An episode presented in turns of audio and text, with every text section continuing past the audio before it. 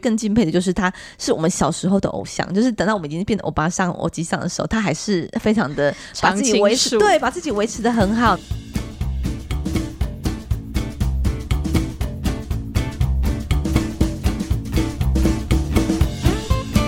Hello，大家好，欢迎再次收听《实话实说》，我是婉玉。嗨，大家好，我是嘉荣。嗯，有一阵子没有跟大家在线上碰面的，主要也是因为说立法院在休会期，我们开始有比较多的地方行程，包括说今年年底有很精彩的选举，那也希望大家能够出来投票。那当然，我们就必须要来进行很多的这个辅选和呃一起来陪同候选人来扫街等等这些活动，所以就比较少的时间在立院，也就比较没有机会录 Podcast。不过觉得呃好久没有跟大家谈时事，可能还是要再回来跟大家聊一聊。那首先呢，我们想要跟大家在聊的一个时事的议题，就是在于这个爱国同心会吸收在台的中配的状况。那我不知道大家有没有注意到，就是在台北地检署来侦查这个案件，会发现说，哦，在中。中共的国台办为了希望能够争取在台湾的话语权，所以出资找了台商一位周庆俊先生回到台湾来成立爱国同心会。同时，他这位先周先生其实接受了中共所提供的相关的免费的土地啊等等来发展他自己的事业，但是又透过同心会来介入选举，甚至有贿选，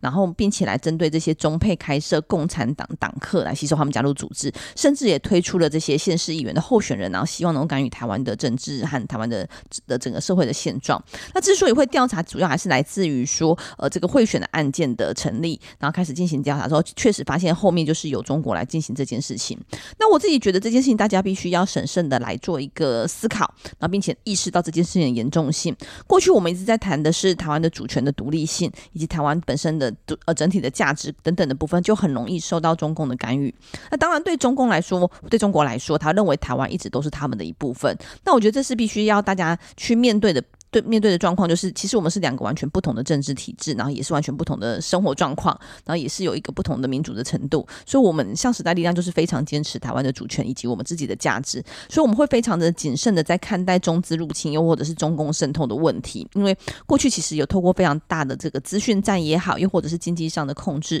来来干预台湾的自己的状况。那我们很希望是大家应该要意识到，并且能够小心谨慎的来面对，不然其实就会有点像是温水煮青蛙的状况。默默的，其实都被同化了，又或者是慢慢的，呃，毁呃摧毁了台湾自己的民主的情况而不自知。所以，像我们在台呃在法规上，其实像中资的投入或是等等，都其实有一个相对比较严谨的法规的审议，就是希望能够避免这样的情况的发生。但这次的贿选事件，其实更更更大家更让大家知道的是，除了这样子默默的透过各种方式渗透之外，其实也是非常积极的透过政治的活动来干预台湾的政治状况。我觉得这件事情让大家觉得很震惊的是，其实我们这几年谈中国渗透的这个。现象其实比较常听说的，都还是可能是资讯站啊，他们透过一些内容农场，或者是我们在脸书上会越来越常看到一些可能是来自中国那边的抖音的影片，或者是他们在这个长辈的赖群组里面放假消息。但这次真的比较过分的是，他们其实是直接在台湾，而且是透过政治的方式来影响台湾的选举。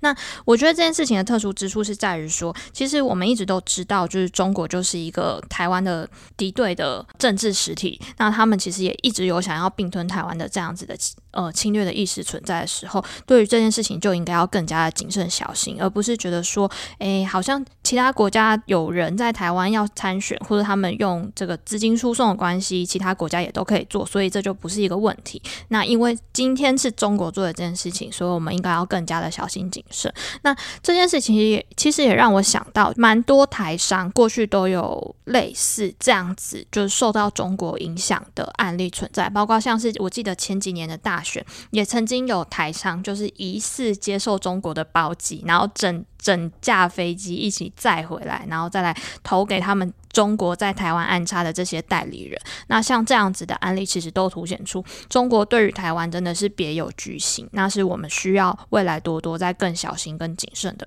看待的事情。嗯，对啊，那接下来，呃，我觉得其实像这个事件也让我们看到的是，透过这样的调查和侦查的过程，我们会看到是像爱国同心会也接受了中共驻香港办事处的指示，对这个香港歌手何韵诗泼漆，恐吓香港民民主运动领袖黄之锋，在台推动这些反送中的运动。那因为其实像时代力量立场绝对是支持香港维持他们自己的呃自治的这样子的独立性，然后希望能够维持他们原本的民主程度。所以像是在这个反送中，又或者是在反国安法的部分，我们其实是非常声援援香港的，也希望他们能够保有这样的状态。因为其实当初在回归中国的时候，其实也有谈了这个相关的条例，应该让他们维持他们的独立性和民主性。但我们会看到是，其实中共就非常大举的来违反了这样子当时的承诺。所以像这些，其实还有包括幕后的组织，还有如何能够透过呃疑似呃表面上是民间的力量，但实际上背后还是有一股势力在操作，又或者是非常有系统性的来进行这样子民主的破坏，其实都是大家必须要来正视的。好，那接下来要跟大家分享的是在于呃公公务人员的权利。那这周二我们时代力量党团有召开记者会，主要是针对公务人员的加班的时数的部分，是不是应该捍卫他们的劳权，以及呃职务言论的同意办法，都应该要提出来这部分的检视和修正。我们看到的是，在今年五月的时候，因为因应大法官七八五号四字解释通过了公务员服务法和公务人员保障法的修正案，那其中里面还有看到的是，还有一些子法必须来做修正。像现在目前公告的部分是在于相关的作业办法，主要是来讨论他们的言论的言论的自由的范畴。那但是在这个草案当中，虽然说目标上应该是朝着能够保障他们的言论自由，又或者是让他们能够有类似吹吹揭揭弊者，又或者是吹哨者这样子的可能性，发发挥他们的在职场上看到的东西，一起来具体来改进公务员遇到的一些种种困境，但。实际上，在草案的内容里面，让我们觉得非常的担心，因为里面他会认为说，如果公务人员要发表与职务相关的言论的时候，如果要使用到职称又或是职场的的名称的话。就必须要先事先经过长官的同意。同时，如果这样子的言论对于公务人员的名誉有受损，又或者是对该机构有的名声有受损的话，可能会送惩戒或是惩处。那这部分其实就会让我们觉得，这或许会让大家更不敢讲话。原因就是在于说，呃，如果对于职务言论的定义非常的限缩，又或是非常的呃非常的严谨，非常的非常的涵盖涵盖范围非常大，其实就会让公务人员不敢讲话。举个例子来说，就是到底怎么样的跟职务相关呢？因为我们会看到的是，呃，很多公务人员其实，在体制之内，他们的确会看到一些可能做得不够好的部分，可能在脸书上发表他们的意见，可能就会遭到长官的关切。举例来说，其实，在疫情的期间，我们也知道，因为台湾的疫情的状况一直在变动，所以我们的政策也是一直在做滚动修正的状态。那的确，这样的滚动修正会造成在一线的基层的公务人员很很。呃，疲惫不堪，因为就是要一直在做变动，而且我们也知道，当初在处理这个居家隔离呀、居家检疫啊等等的这些行政作业量呢，其实是非常的庞大，责任非常的重。所以，的确有一些公务员，他可能会在脸书说，哦，他是哪里的公务员啊？他看到这个政策其实有不妥的地方，他觉得应该要怎么样来做修正，又或者是这样的政策如何的影响了一线的工作的状态等等的部分的这样的文章。但是呢，在事后就遭到长官的关切，然后施压，要求他删文等等。那你说这样子影响到公务员的声誉，或者影响该机构的声誉的情况下，就要来做。惩处或是惩戒，其实我觉得非常的不合理。那时代力量认为言论自由是一个基本的人权，所以应该是要朝着保障言论自由的方式，只有在非常非常限缩的情况下，当他有不实言论，又或者是违反了公益性等等的情况下，可能才可以做这样的处理，而不是说只要跟职务相关、影响了声誉就会来做做惩处，这样可能就会让大家变成更不敢讲。那如果在在这个机构或在这个体制里面看到这些问题，但他却不敢讲，其实这并不是对于台湾进步一个良性的循环。所以我们会认为。一个是应该要在公务员的职务言论的定义上，非常的清楚的来说清楚，到底什么样叫跟言论自由有，呃跟职务言论有关。那第二个是涵涉的范围也应该要非常的限缩，只有在发表不实言论而影响的时候，才能才能来进行惩处或者是来做惩戒。如果只是事实影响了声誉，这其实本来就是大家可以理解，而且也应该要提出来的部分。这部分倒是不能因为这样子而来做处理。所以我们会认为这个草案的通过的话，其实会让大家非常的担忧，非常的限缩他们可能他们可以发言的可能性。所以我们希希望在这个草案的时候，就提出这样的意见，也供相关部门做参考。我们也会积极的要求来做修正。我觉得刚婉瑜其实有讲到一个重点，就是其实。公务员在执行政策上面，他们因为是在第一线的人员，或甚至他们在机关内部会更加了解到说，那整个组织文化会如何因为政策受到影响，那会影响到我们政策推行的哪些层面？那身为最拥有最多资讯的人，理当应该是要最能够站出来告诉大家哪边是错的，哪边应该要进行修正。但是在目前的这样的草案的情况底下，却很有可能会因为说他如果发表了跟他职务相关的言论，然后呃，如果我们就是用职称这件事情来审核，其实也会觉得非常的奇怪。因为很多时候，比如说像我们知道有一些公务人员，可能他平时就有自己的粉专，或者是他们过去可能也有自己，就是有点像是意见领袖的角色。他即使不在发言的时候说：“哦，我我是当某某机关的某某某”，别人也都已经知道他的公职身份是什么的时候，那是不是代表说他都不可能没有资格、没有立场可以对外发言？这样其实非常奇怪。那另外一个讲到刚刚疫情的案例啊，因为其实我之之前有一个朋友，他是在公务机关服务。那去年就是疫情的时候，纾困他也是遇到相同的状况。他就那时候就遇到说，因为其实纾困的初期，其实有很多的要件都相当不明确，包括什么叫做生活现困，那他需要提供什么样的证明？实务运作上面遇到了非常多的困难。最后，呃，他就发现说，很多时候长官一纸公文下来的指示，其实甚至不只是。呃，审查不清楚可能会让民众不开心，还有可能会因为审查上的问题，让他们可能会产生类似于呃，可能是使公务员登载不实啊，一些可能甚至可能会触犯刑法的状况。那个时候我有问他说，诶，那你有没有考虑过要向外求助？因为他说内部的长官或者他们每天光是审案都已经审到晚上九点多、十点多，根本没有多余的精力去讨论说这些政策应该要怎么样来做，或是怎么向上反映。我就问说，那你有没有想要向外求助？他就跟我说，可是这件事情。不太合适，然后他也很担心说，以他的身份来，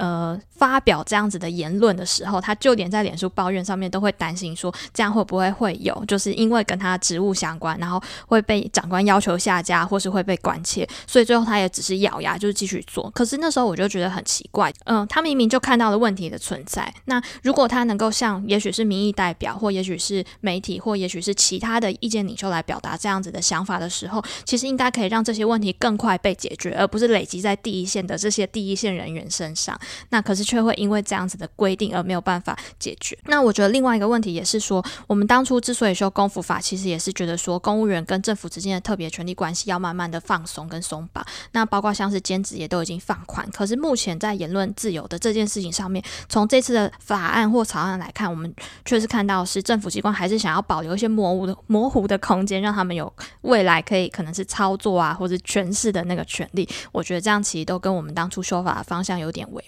是。一个很难，有点让人难以认同的状态。嗯，那另外就是跟公务人员相关，也不只是只有跟公务人员相关，而是我觉得大家应该非常都有感的，就是台湾的劳动环境并不是非常的好，所以才会一直在讲说工作家庭两头烧的情况。那其实也很多人在职场上，即便他没有家庭要照顾，他其实也非常少自己的时间去进修或是发展自己的未来等等。所以其实，在公务人员的部分，我们其实就一直在看待，应该也要来，因为现在既然他是公部门，他其实更应该要来先首先来重视他们的劳权。所以像我们这次提到的这些议题啊，呃，包括说公务人员的加班时数应该有个上限，因为过去。其实就会很多时候，不论是在公务人员也好，又是民间企业也好，其实都会讲是责任制，责任制就是上班打卡制，下班责任制，就是上班你一定要准时上班，但下班就是要做到晚，做到好才可以下班。嗯、那其实这就是会影响到整体台湾劳动环境的辛苦。那我们目前看到的是，的确在呃释字释字解释过了之后，有在这个公务人员的加急加班时数换加班薪资加班。加班加班时数和加班费的部分有做了调整，但是对于加班费的上限，还有到底能够加到多少的时数，上面其实并没有一个严格的限制。嗯、所以会看到是加班换加班时数换加班费之后，如果还有再继续加班，他可能就是换嘉奖。所以在很多的行业里面，像是消防员或者警察人员等等，在我们这次也都跟我们一起参参与这次的记者会，就会提到说每个人身上都有好几十个嘉奖。那这个嘉奖其实没有没有，当然它是一种可能是有点像是一种荣誉，但是一直加班并不是一种荣誉的事情。同时，其实真正要顾到的是他们的健康权。如果你长时间的加班，其实会非常影响到大家的健康环境，还有就是自己的劳动环境都会被影响到。所以我们会认为，像这个部分都应该要来进行比较细致的处理。比如说，可能加班的时数的上限，然后也应该要减少加班换嘉奖这样子奇怪的变相的要求，他仍然要持续加班的情况，都是我们在这次的记者会上的诉求，也希望大家一起来关注。那另外就是刚刚嘉龙也有提到的是，过去我们一直在谈的是，其实台湾不论是台湾又或者是全世界的环境，其实都逐渐在转变。我们好像很多时候就会一个人不只是一份工作，他可能有斜杠的人生，他可能是作家，他可能在课后之余，他呃可能在工作之余，他可能会去当厨师，也有可能等等。那公务人员一直不能兼职这件事情，其实是非常吊诡的。那当然，这个话题主要是来自于林洋配能不能当时在得得到奥运非常好的成绩之后，能不能来进行代言，就进行了非常大的讨论和争议。但我们会认为说，如果他们是一个优秀的球员，能够为一些商品代言，来进而推动台湾的运动风气，当然是很鼓励的。所以就开始来回头检讨。讨说，如果公务员的身份是不是能够兼职？但我们觉得很遗憾，就是当时其实只用国体法来处理，就有点像是为了。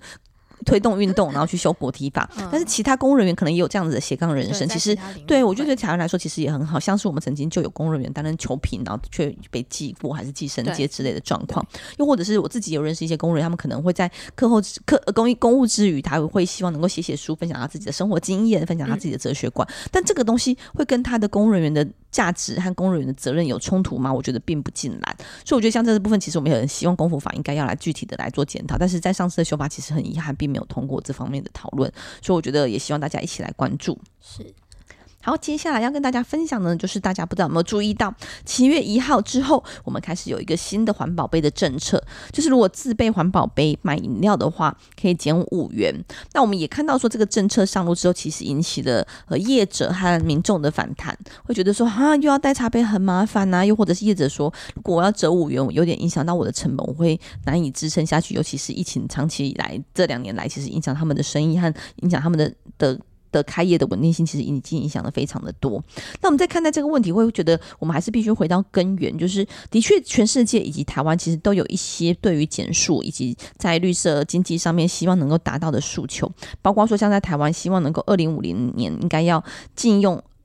二零五零年应该要达到一个减塑的目标的期程之下，其实应该每年都要具体的来做一个斩获。那以在台湾在进行这些相关的政策上，其实已经我觉得已经有缓于国际了。但是为什么每次提到这件事情，好像就会引起民众的反弹？包括如果大家有印象，之前有一个吸管之乱，就是诶，如果先用外带吸管的话，外带一次性的吸管的话，是不是大家就没有办法喝饮料？然后也引起了非常多的反弹，甚至民意代表也站出来反弹。但我觉得其实呃，我相信大家应该要逐渐对我们的环保，对我们的绿色经济。要有所感觉，而且这真的是为了我们的环境，尤其大家可能非常有感，就是我们的夏天其实越来越高温，这其实都是全球暖化和整个气候变迁造成的影响，其实就是点点滴滴都是彼此互相影响的。所以我觉得其实应该要非常支持政府的这个长远的方向，只是我们也的确觉得政府在推动这些政策上有非常不足的情况，比如说要落实这个政策之前，要推这个政策上路之前，有没有进行足够的社会沟通的这样子的做法？像是我们可能知道二零五零有近零近零净零排放的部分，那有希望二零五零能够达到现用的部分，或者二零三零要达到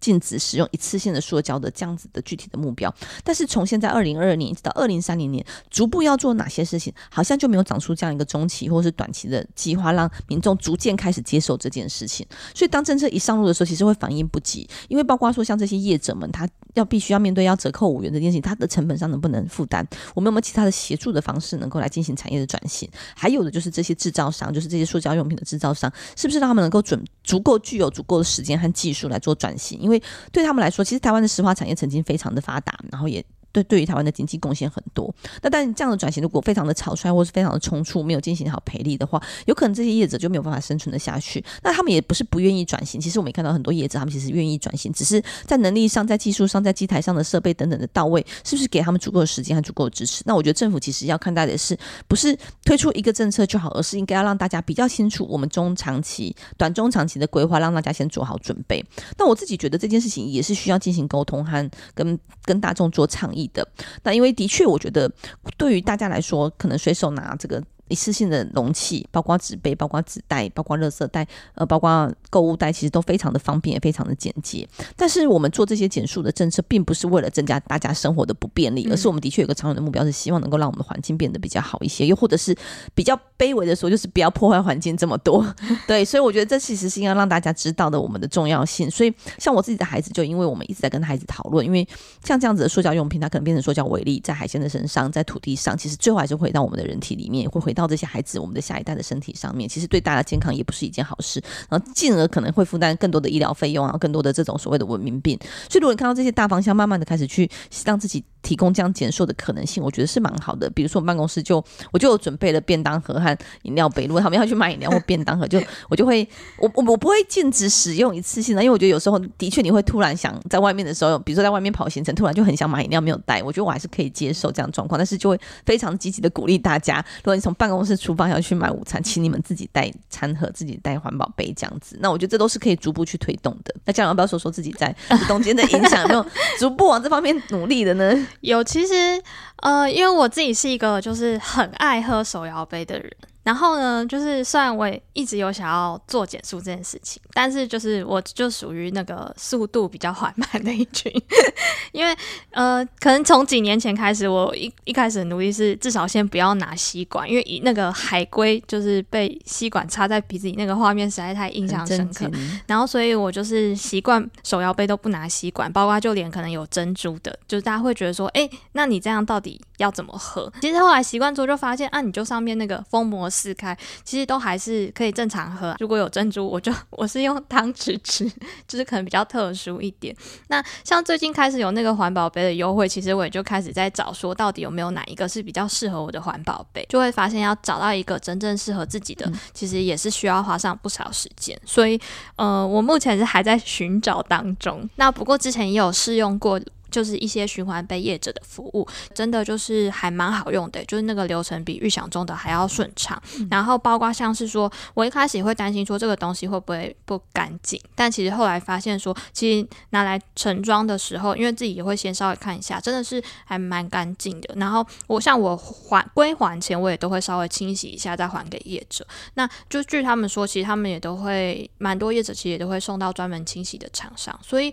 呃，像最近就有看到新闻上面，就是有民众在说啊，会不会使用了这样政策之后开始啊，那个每个人自备环保杯就会有点脏或不干净什么？其实如果有一些业者是已经有这种配合循环杯，然后他们可以提供的话，那我觉得也可以某种程度上减少民众的疑虑。那尤其像我自己之前就是几年前买过一个叫做大象杯的循环杯，但我真的是用了大概一两个月之后，我就弄丢了，就是。因为那个习惯可能还没有培养起来，所以你就会很容易走到哪里就是忘在那边就。放掉。那以我这种容易弄丢的习惯来说，其实那个循环杯就会有点可惜。那对我来说，就会是如果有这种循环杯的业者，我是走到哪边就有有比较多机台或站点可以归还的时候，我也比较可以减轻这个弄丢要保管它的这个心理上的负担。嗯、所以我觉得，如果业者可以提供就是更多不同类型的循环杯让我们使用的话，其实应该某种程度上来说，从消费者的角度，应该也会提供我们使用的意愿。嗯，我自己觉得循环杯蛮方便的，因为我们其实我也。曾经租用过循环容器，就是我们大概在两年前的时候，办公室曾经到小琉球去旅行。嗯、那他那边其实是可以借用环保餐盒的。那因为像我们有带小孩，小孩有时候没有办法吃一份餐，就是你要 share 餐点。哦、那如果餐厅没有提供非一次性的容器，我就会觉得制造很多的事。所以当时我们其实就有查到这个政策，所以一一登岛我们就去借了这个餐盒。那孩子们吃不完或什么，他也可以装着走这样子。那我觉得这很方便，就是因为你知道带小孩出去行李已经够多了，如果我要带这些 环保的餐盒餐具，其实是有一点点负担。但我们之前也会带，只是因为我查到之后就想说，哎、欸，那我其实在当地在借用，而且它很非常方便，就是你在码头就可以归还，oh, 就你只要在最后一天登记完、嗯、check in 完之后，你再去还，再上上船就很好了，对，就很方便。所以我觉得像这个循环杯的系统，或是循环容器的系统，其实蛮可以建立起来的。但我们其实一直在希望政府能够再往下一步的部分，就是的确我们也知道说，民众还是会担忧说，这个环保杯或是环保的餐具是不是会洗不干净？因为过去我们可能在吃一些自助餐的经验等等，那个餐具可能有时候真的还是会有点油油的。对，那政府是不是应该制定定一些指引，说应该怎样？定期来做检视，或是定期来做一个呃指引，告诉大家说，呃，他应该经过什么样的检测、抽检也好，或是定期检验也好，然后达到怎么样的规范之后，就表示这个餐具可能它可以得到一个表彰，刚让大家知道说，哦，这家业者或是这个店里面使用的餐具、餐盘、餐碗、餐饮杯都是安全的，然后是清洗干净的。其实这样子也可以让消费者能够比较放心。那这部分，呃，我们已经有曾经在咨询。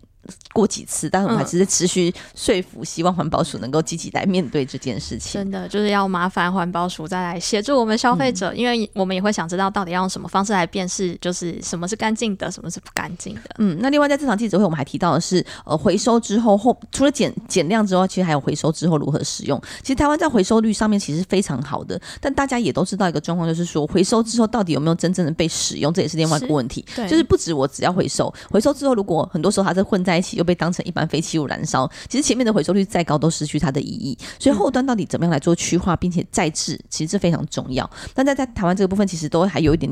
很多的黑数的存在啦。所以其实我们很希望是，呃，政府在看待这个环保议题的时候，除了从前端的减塑之外，应该也要继续的溯源，到后端的处理都应该要完成。因为像大家如果有在爬山或是有去户外，有时候会看到说，真的有些业者回收业者就是一一一卡车一卡车的丢到一个废弃场里面，然后就围墙围起来就看不到。其实这真的是。是失去了它回收率的意义了。因为回收率只是从前面的回收，但后面如果乱处理，其实还是一样回到大自然的破坏，就变没什么意义了。对，那我们会看到说，其实过去比较有呃，我自己知道比较多的就是在于玻璃的回收，因为相对来说它的再制的方式相对可能比较简单，也比较容易纯化。嗯、所以像我们看到是它有利用，像比如说台湾的这个春瓷玻璃，它就有利用玻璃回收之后再制其他的商品，然后透过不同颜色的分类，嗯、又或者是我们有看到我们。大家可能注意到，这应该大概十年来吧，就是我们的柏油路上有时候到晚上会闪闪发光，这也是添加了这些玻璃在里面，其实都是蛮好的消费的和回收的方式。嗯，因为其实我前阵子有跟朋友聊到这个回收议题，然后那时候大家反应也是，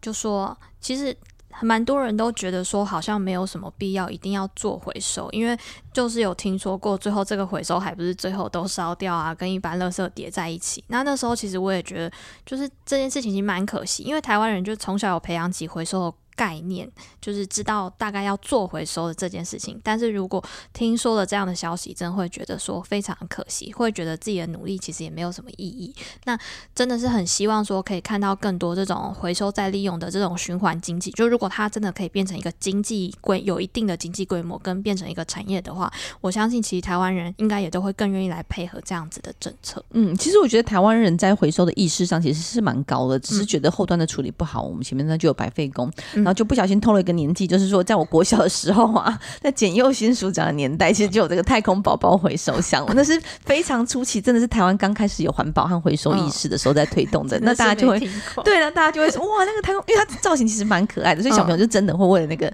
去跟去接触到那个回收箱，然后去开始做回收。所以是箱子是太空宝宝的造型，对，它是一个蛮大的，就是会定点，比如学校或者是市政府前面就会有，它有分，我印象中好像四个颜色，就是四类之类的，像回收界的偶像这样，对对对对对，有点那个概念。那我觉得真的是台湾在推，我自己自己的经验里面，它推回收和分类是非常早期的做法。但是透过这样，其实让大家这么多年来，我觉得大家都开始有回收的意识。但是到底怎么进行回收和回收之后的处理，是让大家开始比较。觉得啊，做了也是白做的这样的感觉，其实很可惜。所以我们还是希望政府应该要更积极的来处理这些部分。那又或者是说，呃，最后还是不免叮咛大家一下，就是我最近另外一个担忧，就是因为大家为了要环保，所以有环保袋和环保杯，然后不停的有非常非常非常 非常非常多的环保 袋或环保杯，其实这是另外一种不环保的状况。对，我现在就是很常去，比如说是即使买个衣服啊，满两千，他就说要送我一个环保袋。然后我想说，我家里已经好多环保袋，因为现在去哪里都会拿到一个，但你出门的时候其实。可能最多也就带一个或两个，然后结果每次在面替换，也要花好久时间才会替换完成，就觉得这样子其实还是很可惜。对，但我觉得这个东西就是跟整体的文化有关，就是像我的孩子，就是我是我一直跟他说，他说你们就跟他说你不要拿，但的确在台湾或是在我们的华人东方的文化，觉得好像拒绝是一个有点。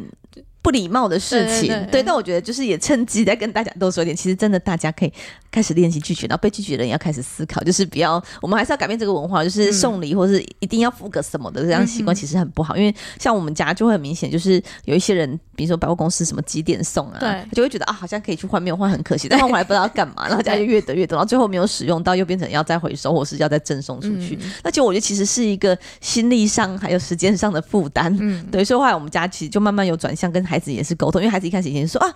过关送贴纸，过关送奖品，小孩就会 很想去挤。但是我觉得慢慢其实有改变，因为我就觉得，我就说如果你们要，你们就要收好。然后因为他们一直被我。Push 着要收东西，他们觉得很烦。我说对啊，那你就不要拿就好了啊。所以我们其实慢慢的会闯关不拿奖品，这样已经 已经可以做到这件事情。或是我跟他说，如果你们喜欢，你们拿没有问题。但是有时候你只是觉得、嗯、啊，人家要送我不拿不好意思，又或者是说啊不拿很可惜，但是也不知道在可惜什么。其实可以再回头问问自己需不需要这么多东西。所以真的像我现在在自己购物，还是会尽可能的勇于拒绝拿这种免费赠送的环保袋，嗯、因为我自己有很很多的使用习惯，就是我喜欢的就是固定的几个，然后常用的是固定的几个，所以我也不需要多。所以我觉得大家也可以往这部分再多。思考一点点，然后多勇敢一些些。嗯，好，然后最后呢，就是这次的金曲奖啊，不知道大家有没有关注？其实蛮精彩的。那我自己也刚好因为那天行程在高雄，所以也都一并到高雄参加了金曲奖的。的的仪式这样，那其实我觉得非常的有趣，然后也非常多的亮点。嗯、那当然，我觉得对我自己来说，真的就是有年纪上代沟。因为这次 主持人是这个罗时峰先生，我就觉得哦，非常的亲切。尤其是看到他承载的这个胶囊从天而降的时候，我们这个年代人大家都知道，他就是代言这个诗诗 感冒胶囊系列，非常的有名。哦、那同时自己还有一份情感是在于说他是苗栗人呐、啊，哦、就他当初在开始略略的来推动一些客家歌曲，又或者是台语歌，其实他两种都有，两种语言都有，然后华语也有。其实我就觉得。觉得非常的好，让大家可以开始接触。那我觉得更敬佩的就是他是我们小时候的偶像，就是等到我们已经变得欧巴上、欧吉上的时候，他还是非常的把自己维持，对，把自己维持的很好，然后工作状态也是非常的好，甚至现在比有国民姑姑呃国民姑丈的称号了，我觉得非常的不容易。对，所以我觉得像这个其实蛮有趣的，还有包括我就跟办公室的伙伴分享，因为我们的年纪有很大的代沟嘛，像我就说我小时候。陈美凤就已经是最美丽的欧巴桑了，嗯、对。但是等到我变欧巴桑的时候，她还是台湾最美丽的欧巴桑，而且真的是身材呀、啊，还有体态呀、啊，还有情感啊，呃，包括不是情感，就是情绪啊，还有整个气色，其实都非常的好。我觉得真的要好好的爱自己，把自己放在一个蛮蛮好的状态很重要。所以这是我自己在这次的金曲奖感受到，呃，我觉得跟上一届比起来，我觉得这一届比较多我们这个年代小时候的歌手持续长青这样子，像黄连玉、黄连丽也是，因为她也是客家歌手，所以我其实都有比较有感触一些。哦，诶，